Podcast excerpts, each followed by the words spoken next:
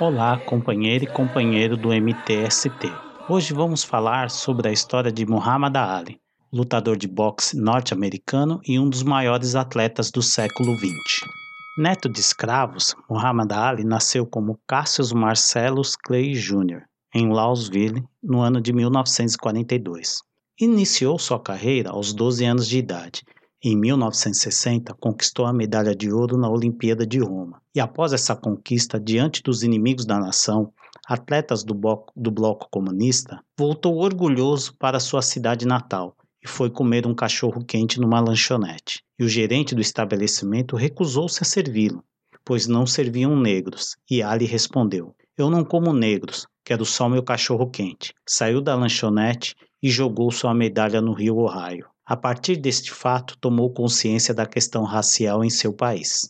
Importante lembrar que nesse período, década de 60, os negros norte-americanos lutavam por direitos civis e contra a violência do Estado, ou seja, pelo direito de viver dignamente. Tais direitos não foram conquistados apesar da luta constante da população negra norte-americana, e hoje temos como exemplo o assassinato de George Floyd pela polícia fato que motivou diversas manifestações de repúdio e que estão ocorrendo atualmente nos Estados Unidos. Muhammad Ali não se omitiu diante de tal quadro e assumiu o lado dos oprimidos, do povo negro perseguido em seu país.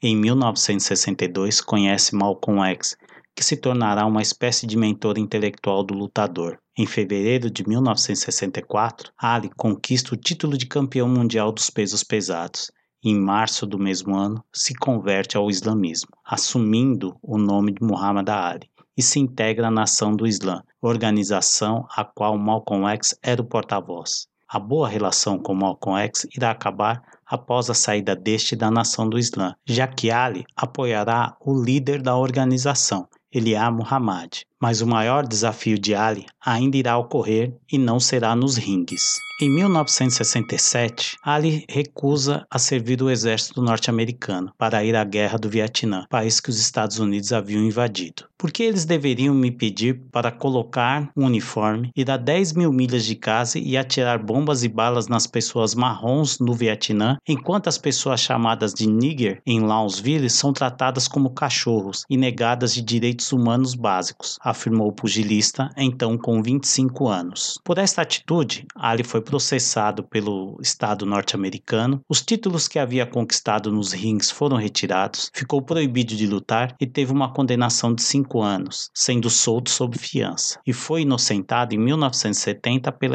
Suprema Corte norte-americana, e assim podendo voltar a lutar e reconquistar o título mundial dos pesos pesados. Muhammad Ali foi um atleta brilhante e conquistou todos os títulos possíveis como pugilista, mas o que de fato marcou sua trajetória foram suas posições políticas de crítica ao Estado norte-americano, atacando as políticas raciais segregacionista, segregacionistas contra a população negra, como as políticas de interferência em outros países, junto com seu orgulho de ser afrodescendente, irritando os racistas e consolidando uma trajetória de um dos maiores esportistas de todos os tempos.